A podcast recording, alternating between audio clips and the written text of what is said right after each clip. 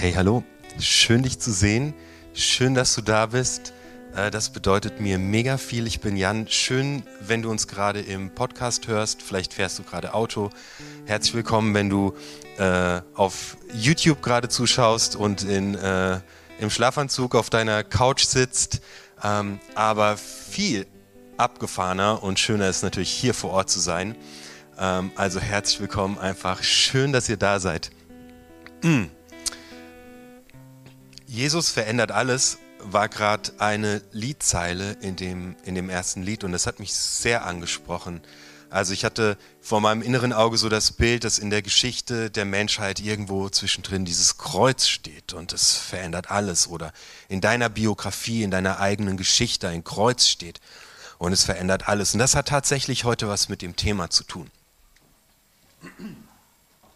Ja, Mann, ich spreche über Krisen. Keiner hat Bock, keiner hat Bock auf schlimme Tage, keiner hat Bock auf Krisen, keiner hat Bock auf Leid. So, bleibt mir bloß weg. Aber Leute, es tut mir schrecklich leid. Ich hole euch jetzt einfach mitten rein. Also schüttelt euch nochmal. Ich möchte euch vor Augen führen, dass an jeder Ecke einfach eine Krise lauert. Und wenn du denkst, dieser Tag heute, der wird der Hammer. Seid ihr sicher?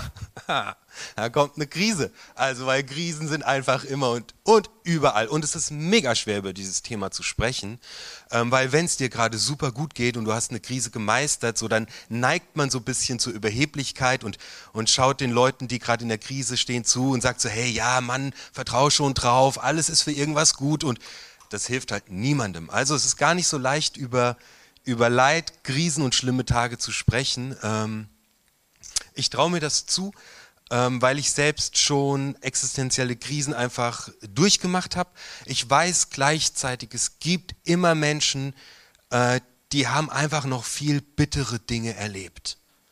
Und ich weiß, es gibt Dinge, die haben, Menschen, die haben weniger bittere Dinge erlebt. So, ich stehe irgendwo zwischendrin und bitte dich einfach, nimm das mit, ähm, was, was für dich passt heute.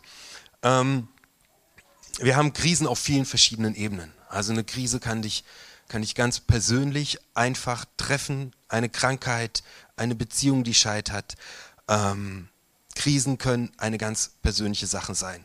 Ähm, Krisen sind um uns herum, in den Menschen, wir, denen wir begegnen, im Weltgeschehen. Es gibt Tage, die sind einfach zum Abhaken. So, wo ich um 10 Uhr schon denke, was für ein Schrotttag. Hallo Leben, kann ich den bitte zurückgeben? Hab keinen Kassenzettel mehr, aber vielleicht lässt sich hier ja irgendwas drehen. So, solche Tage gibt es einfach. Ähm, ich habe eine Definition von Krise, weil ich finde es einfach brutal wichtig. Ähm, jetzt geht es nicht um Fatalismus oder um eine negative Weltsicht, aber dass wir einfach wahrnehmen in unserem Leben, wo, dass da, wo eine Krisensituation ist. Und meine Definition für eine Krise ist, ein Problem, das nicht gelöst werden kann, tritt auf und ein existenzielles Bedürfnis von dir wird nicht erfüllt. Ein Problem, das nicht gelöst werden kann, tritt auf und ein existenzielles Bedürfnis wird nicht erfüllt. Wenn diese Dinge zusammenkommen, dann kollabiert dein System. Dann stehst du wie im Stau dann weißt du nicht mehr vor und zurück. Also kleines Beispiel, du hast einen harten Arbeitstag gehabt und du kommst nach Hause und du hast richtig Hunger und du machst den Kühlschrank auf und er ist leer. Du hast ein Problem und ein Bedürfnis wird nicht gefüllt. Also du gehst halt zum Supermarkt, weil du wohnst in Deutschland und äh, du kaufst dir was zu essen und du kommst fünf Minuten zu spät zum Fußballspiel, gar kein Ding. Wenn du aber in den Supermarkt gehst, zum Aldi, und du steckst deine Karte in den Schlitz, und es ist kein Geld auf deinem Konto. Und du weißt, du musst noch die Brote für die Kinder morgen in der Schule schmieren. Und Gas und Strom ist teurer geworden. Und übermorgen muss das Geld für die Klassenfahrt bezahlt werden, aber dein Lohn kommt erst in acht Tagen. Dann stehst du vor einem unlösbaren Problem und ein tiefes Bedürfnis von dir wird nicht gefüllt. Also meine Definition für eine Krise ist, ein Problem wird nicht gelöst, und ein Bedürfnis wird nicht erfüllt. Krisen treten in uns selbst auf und lokal und global um uns herum. Klimakrise, Ukraine-Krieg, Unterdrückung im Iran, Krieg im Jemen. Krisen sind einfach der Standard. Es ist normal. Das ist die normale Welt und mir ist diese Predigt heute wichtig, weil ich den Eindruck habe, dafür braucht man keine größeren Eindrücke haben, die Krisen werden definitiv mehr. Und wie krass gut wäre das, wenn wir als Christen gewappnet sind und, und unsere Frau und unseren Mann stehen können, mittendrin in, in allem, was in dieser Welt um uns herum passiert, wenn wir feste Punkte sind, wenn wir Frieden haben und Frieden verbreiten. Folge einer Krise, Krise ist auch immer eine Riesenchance. Folge einer Krise ist immer eine Veränderung. Immer. Durch eine Krise geschieht, geschieht immer was, immer eine Veränderung. Wenn, wenn du in eine Krise kommst und vor einem Problem stehst und deine Bedürfnisse werden nicht erfüllt, dann stehst du, man nennt das, könnt das Wort sofort gleich wieder vergessen. Jetzt habe ich selbst vergessen. Bifurkationspunkt, eine Weggabelung. Wenn du in eine Krise gerätst, kommst du immer eine Weggabelung. Noch ein Beispiel. Also, du hast dich, äh, du warst 20 Jahre Arbeitnehmer und du hast dich selbstständig gemacht. Und jetzt stehst du auf einmal vor riesengroßen Herausforderungen, die ganz anders sind, als du gedacht hast, weil du bist ein Level weitergegangen. Und es ist ja immer so, wenn wir eine geile Idee haben, wenn wir was Neues starten wollen, ein neues Projekt starten wollen, ist es am Anfang, ja geil, wir machen das. Und, und, und dann kommt auf jeden Fall die Krise, das Ding, wo du dich durchfighten musst. Und denkst, boah, krass, unlösbares Problem. Mein Bedürfnis wird nicht gestillt. Was, was mache ich hier? Dann bist du an einer Weggabelung. Es gibt zwei Dinge, die jetzt passieren können. Erstens, du fightest dich durch, du hast noch genug Kraft, du entwickelst dich weiter und gehst auf einer Ebene mit mehr Lebensweisheit, mit mehr Lebenserfahrung weiter und schaffst das. Es gibt noch eine andere Weggabelung und das ist die Weggabelung des Rückschritts. Und die ist auch gar nicht schlimm. Die heißt, oh Mann, okay, ich bin überfordert mit den unlösbaren Problemen, ich gehe zurück in meinen Job, ich sammle noch mal ein Jahr Erfahrung, ich muss in der Schule des Lebens noch mal eine Runde drehen. Und dann geht's wieder los. Also Krisen können uns in zwei Richtungen führen, zu krassem Wachstum oder noch mal zu einem Rückschritt. Oder in einer Paarbeziehung. Wenn, wenn, wenn in deiner Ehe eine krasse Krise auftritt und ihr habt ein unlösbares Problem und ihr steht da und ihr wisst nicht mehr, wie es weitergehen soll als Paar unlösbares Problem, Bedürfnisse, die nicht befriedigt werden. Es gibt auch zwei Wege. Entweder ihr fightet euch da durch und ihr schafft das und eure Partnerschaft und, und eure Ehe hat eine neue Dynamik und eine richtig krasse Kraft, weil ihr das gepackt habt und zusammen was durchgefeitet habt. Ihr werdet richtig krasse Ausstrahlung haben. Oder die Weggabelung geht in die Trennung. Und dann muss man trotzdem ein Jahr in der Schule des Lebens wiederholen und seine Hausaufgaben machen und arbeiten, um das zu bewältigen und zu wachsen, damit es beim nächsten Mal nicht wieder passiert. Krisen führen uns immer, immer in eine Veränderung rein. Und wir haben gar keinen Bock auf Krisen. Überhaupt nicht. Aber mich hat jede Krise einfach verändert. Ich glaube, die meisten haben dazu beigetragen im Rückblick, ähm, dass ich etwas dazugelernt habe. Es fällt mir mega schwer zu sagen, hallo Krise, herzlich willkommen in meinem Leben, schön, dass du da bist, lass mich die Welle des Leides surfen, äh, los geht's. Nein, wir tun alles, wir, kehren, wir, wir versuchen erstmal alles, um jede Krise zu vermeiden. Bloß keine Krise. Ich will euch aber echt sagen, es liegen riesengroße Chancen drin, Krisen zu durchkämpfen. Es ist, wenn man drin steckt, stellt man fest, größtes Leid und größtes Glück, die können sich küssen die sind zusammen. Das ist, man ist so herausgefordert ähm, und das geht gleichzeitig. Okay, du hast immer noch keinen Bock auf Krise, ich verstehe das. Ähm, ich bin äh, vor ein paar Tagen im Auto gefahren, vormittags, und ähm, ich hatte gerade ein Meeting mit meinem Chef hinter mir und ich war mega begeistert, ähm, wie alles gerade läuft bei unterwegs. Ich kam aus den mitarbeitenden Tagen, wir hatten so krasse Dynamik, alles hat, hat richtig Bock gemacht und ich habe ihm so begeistert davon erzählt. Mein Tag hat gestartet so auf 10 Punkte von 10. Ich war richtig, richtig gut drauf. Und dann begann am Nachmittag mein Telefon zu klingeln. Die Person rief mich an, oh, mir geht es richtig schlecht, Jan. Ah, ich muss da, ja, ich muss da kürzer treten. Die nächste Person rief mich an, ah, hm, Jan, oh, shit. Und als es Abend war, dachte ich, wo ist meine Gemeinde, was ist hier los? Morgens, yes, abends, oh no. Und das Krasse war, ich, ich stand mittendrin und es hat nichts mit mir gemacht. Vor zwei, drei Jahren hätte ich alles in Frage gestellt. Ich bin ein schlechter Pastor, alles falsch angepackt. Wusste ich doch, dass es früher oder später passiert. Aber ich hatte Frieden, richtig krassen Frieden in dieser Situation. Und das ist mein Ziel mit dieser Predigt. Ich möchte, bevor ich, ich steige jetzt wirklich gleich hier in Epheser ein. Ähm, ich möchte euch noch eine Sache mitgeben vorher, die ich gelernt habe, ähm, einfach für deinen Hinterkopf. Wenn meine Frau ein Problem hat, das kommt manchmal vor, keine Ahnung, irgendwas funktioniert nicht, irgendwas stresst sie, irgendwas ist richtig wild, dann erzählt sie mir ihr Problem und früher hätte ich sofort versucht, Vorschläge zu machen, wie wir diese Krise lösen können. Also du, hör mal zu, das ist ganz, wir machen das so und so, wir kriegen das hin. Und ich entwickelte Ideen und Strategien, um diese Krise zu lösen. Und ihr Blick war jedes Mal einfach nur komplett enttäuscht. Sie wollte keine Problemlösung. Sie wollte, dass jemand zuhört und dass sie ihre Gefühle ausdrücken kann, die sie gerade hat.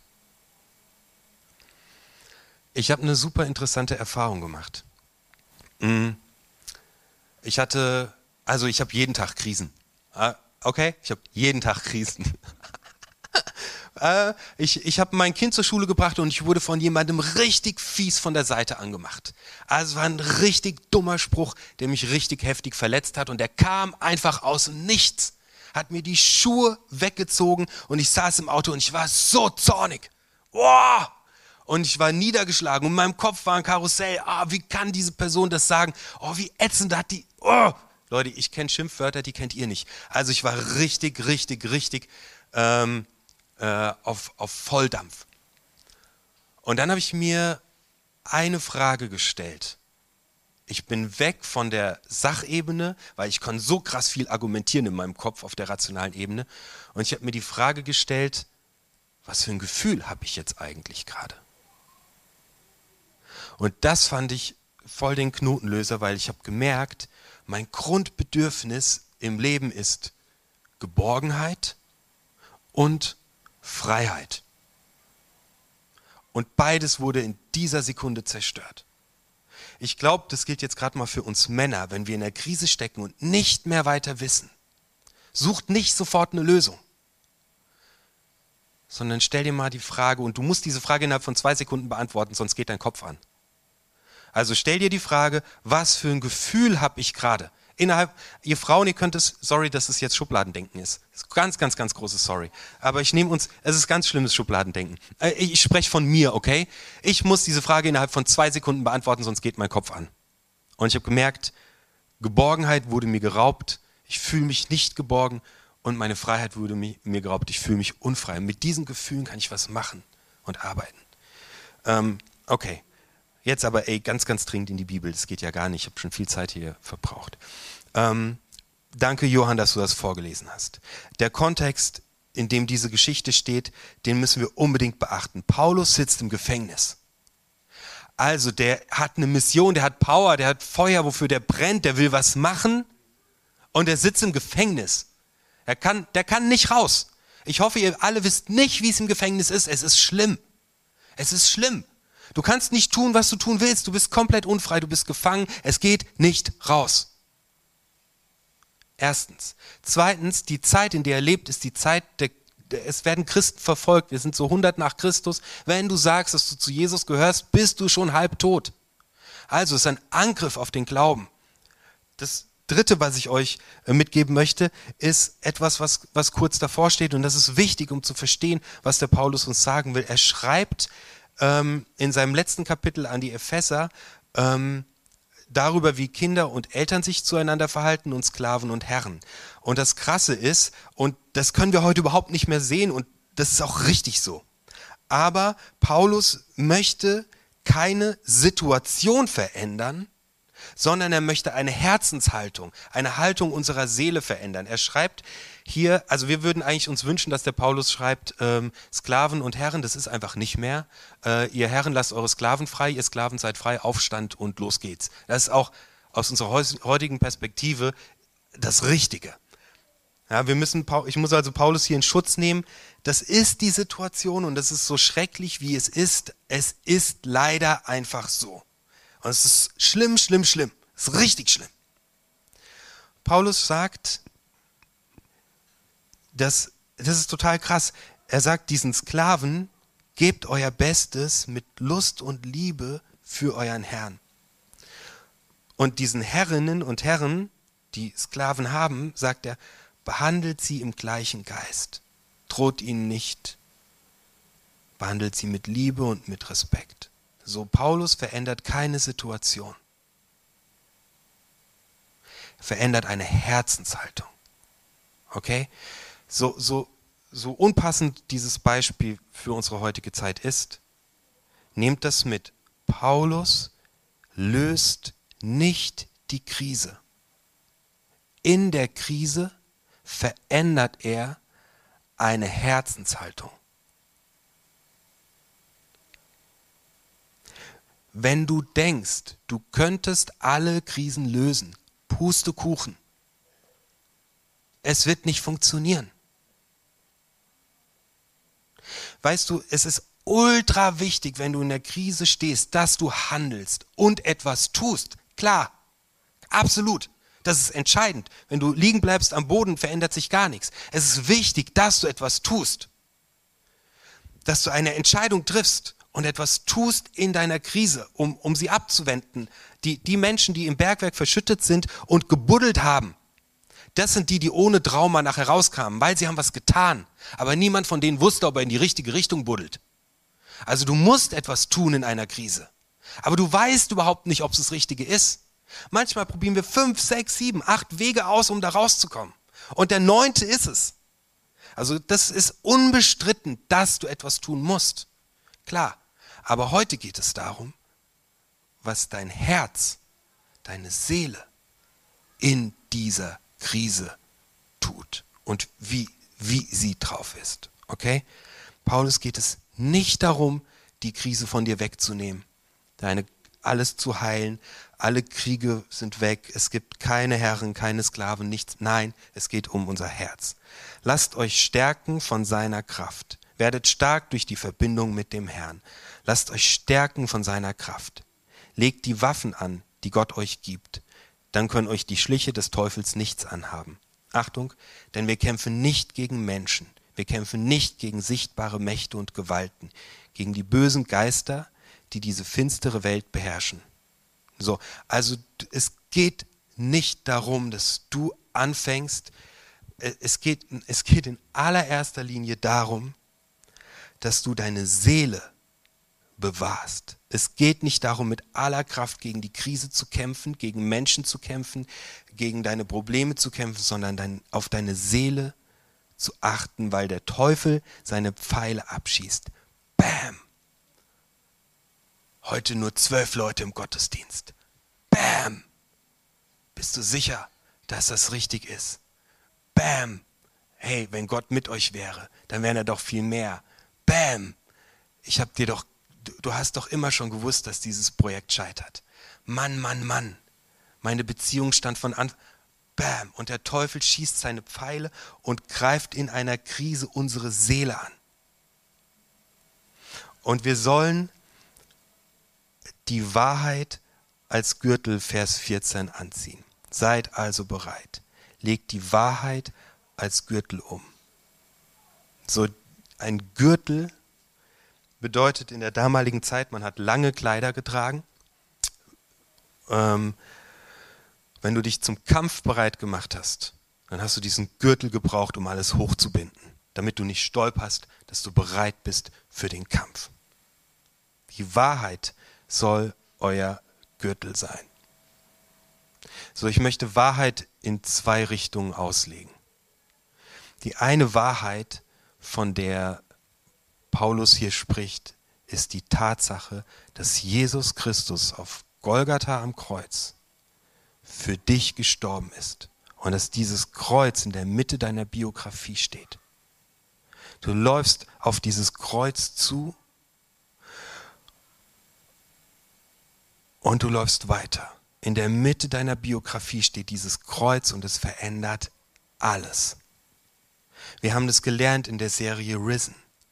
Das Kreuz bedeutet, deine Schuld, den Mist, den du gebaut hast, den Mist, den du täglich baust, es ist abgewaschen. Es bedeutet Sätze, die Menschen über dir ausgesprochen haben. Sie haben keine Macht mehr über dich. Sie sind abgewaschen.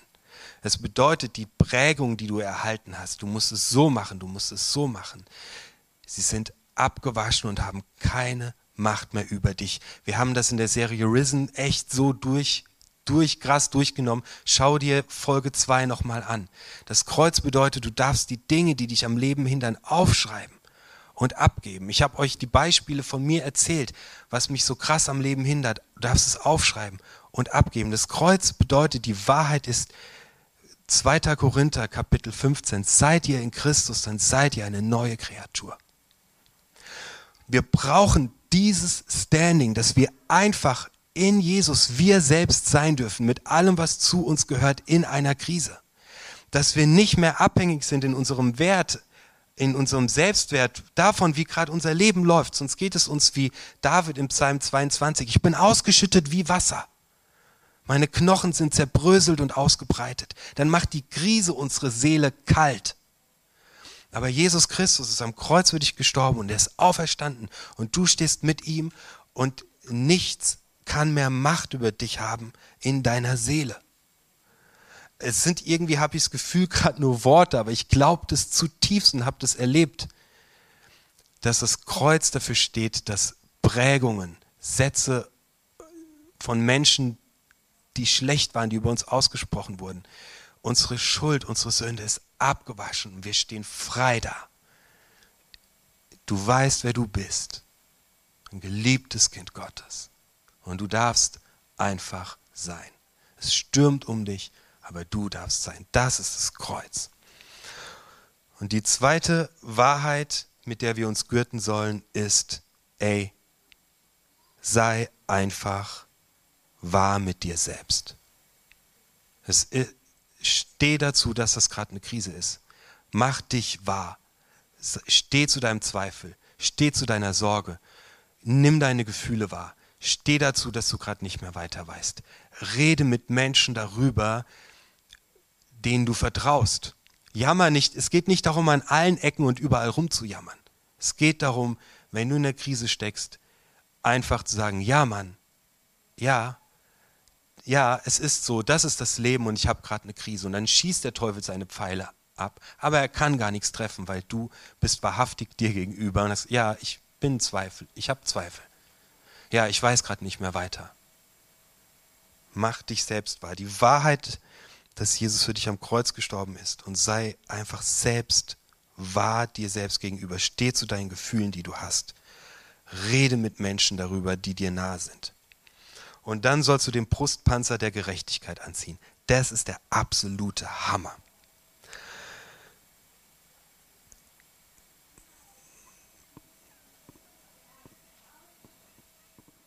Ein Brustpanzer schützt dein Herz. Dein Herz ist der Sitz deiner Gefühle, der Sitz deiner Identität. Ähm, Im hebräischen Denken ist es dein Innerstes, deine Lebensgeheimnisse, dein Tiefstes, alles, was du bist, deine Identität sitzt in deinem Herzen. Und Gerechtigkeit möchte ich auch wieder in zwei Richtungen ähm, beschreiben. Erstens, was auch immer geschieht, was auch immer kommt, was auch immer du getan hast, du bist gerecht gesprochen ob dein Projekt scheitert, ob gerade alles zusammenbricht, deine Beziehung kaputt geht, du deinen Job verloren hast. Du bist wertvoll vor Gott in deinem Herr, in allem, was du bist. Das Gerechtigkeit heißt im Hebräischen Zedaka und meint eigentlich Treue. Ähm, das ist für uns ganz, ganz, ganz schwierig zu verstehen, weil Gerechtigkeit ist für uns juristisch ähm, hat aber im Ursprung im Hebräischen eine komplett andere Bedeutung. So wie, äh, also ich habe irgendwann in den 90ern habe ich gesagt, irgendwas ist geil. Meine Mutter fand es richtig ätzend, weil geil bedeutet irgendwie, keine Ahnung, dass ein, ein Stier jetzt, also hat Also ihr wisst alle, was geil eigentlich bedeutet. Es bedeutet, es hat eine, es äh, ist halt sexuell. So, und wenn ich gesagt habe, das Fußballspiel war richtig geil, dann meinte ich nicht damit, dass alle Spieler nackt waren, sondern ich fand es halt richtig, ich fand es halt gut. So, meine Mutter hat immer mega geschimpft, wir sollen aufhören, das zu sagen. Sagt dann immer, ja, sag doch lieber toll. Naja, neulich habe ich überlegt, ja, woher kommt denn toll? Toll Wut, toll verrückt. Also Wörter verändern sich kontinuierlich in ihrer Bedeutung. So auch das Wort Gerechtigkeit. Zedaka heißt im Hebräischen treu. Schau mal mit mir in die Geschichte der Bibel. David, heftige Krise. Er hat, er hat, er hat die Ehe gebrochen, ist mit einer Frau, mit der er nicht verheiratet ist, ins Bett gegangen, hat den Mann umbringen lassen, steckt in der tiefsten Krise seines Lebens, liegt am Boden. Und Gott geht mit ihm. Gott ist gerecht, heißt Gott ist treu. Elias, Lydia hat es hier so geil gepredigt, ein, ein Prophet, der eigentlich den Leuten nur sagen soll, wie es Wetter wird. Und er bringt 500.000 Menschen, äh, 500 Baalspriester um. Ein Genozid. Und er geht in Burnout. Und Gott begegnet ihm in der Wüste, in einer Höhle. Gott ist treu. Petrus, der seinen besten Freund dreimal verleugnet. Und Jesus geht mit ihm und baut mit ihm. Gottes Grundwesen, die Art und Weise, wie er mit dir agiert, ist Treue. Du kannst dich darauf verlassen. Du kannst dich zutiefst darauf verlassen, dass in deinen tiefsten Krisen Gott treu an deiner Seite steht. Ob du es selbst verbockt hast, ob es andere an dir verbockt haben, ob es einfach die Umwelt ist. Gott steht treu an deiner Seite. Nichts kann uns trennen von der Liebe Gottes, weder hohes noch tiefes, schreibt Paulus an anderer Stelle, Römer 8. Also, Wahrheit. Zieh den Gürtel der Wahrheit an, wenn du in einer Krise stehst. Jesus Christus für dich gestorben und dieser Punkt in deinem Leben verändert alles, weil du weißt, wer du bist, weil du weißt, wer du in Christus bist, weil abgewaschen ist, ähm, was dich zuvor geprägt hat. Verlass dich auf die Treue Gottes, der bei dir ist. Sortier deine Gefühle und teile sie mit Gott. Und dann sollst du Schuhe anziehen. Und das ist mein letztes für heute. Die anderen machen wir nächste Woche. Zieh die Schuhe an. Im, im, im Griechischen ist es viel, viel kürzer. Ähm, begleitet euch an den Füßen mit der Bereitschaft, die gute Nachricht des Friedens zu verkünden. So, der Paulus sitzt im Knast was soll der Schuhe anziehen? Er kann doch gar nicht raus. Er braucht ja alles, aber keine Schuhe. Und du denkst, wenn du in der Krise steckst, also ich kann hier niemandem irgendwie helfen und ich glaube, das stimmt nicht. Ich glaube, selbst wenn du gerade in einer richtig krassen Krise steckst, kannst du Schuhe anziehen und um dich herum Frieden verbreiten. Ich lade dich heute ein. Nimm die Krisen wahr. Wenn du das schaffst, zumindest rückblickend zu sagen, wow, ich konnte daran wachsen, dann ist es ein Segen. Aber nimm sie wahr. Nimm die Gefühle wahr. Vergewissere dich. Ruf dir in deinem Herzen in Erinnerung, dass Jesus Christus alles verändert hat in deinem Leben und verlass dich auf die Treue Gottes. Wir brauchen das. Wir brauchen einen guten Umgang mit Krisen, weil die Menschen um uns herum werden in Zukunft ultra viele Krisen erleben. Und dann haben wir Schuhe an und stehen in derselben Krise und können sagen, weißt du was, ich habe gerade Frieden, weil ich habe erlebt, dass Gott treu ist. Ähm, ich habe gerade so ein Bauchgefühl, dass ich alles gepredigt habe und dass das viele Worte waren und dass es mir nicht ganz gelungen ist, das, was ich eigentlich dabei empfinde, zu transportieren. Also, wenn du es auf YouTube schaust, dann schreib einen Kommentar und ich antworte drauf oder lass uns gleich bei einem Kaffee drüber schnacken, ähm, wie wir Krisen bewältigen können und mittendrin total aufblühen. Wir machen Musik mit Steve.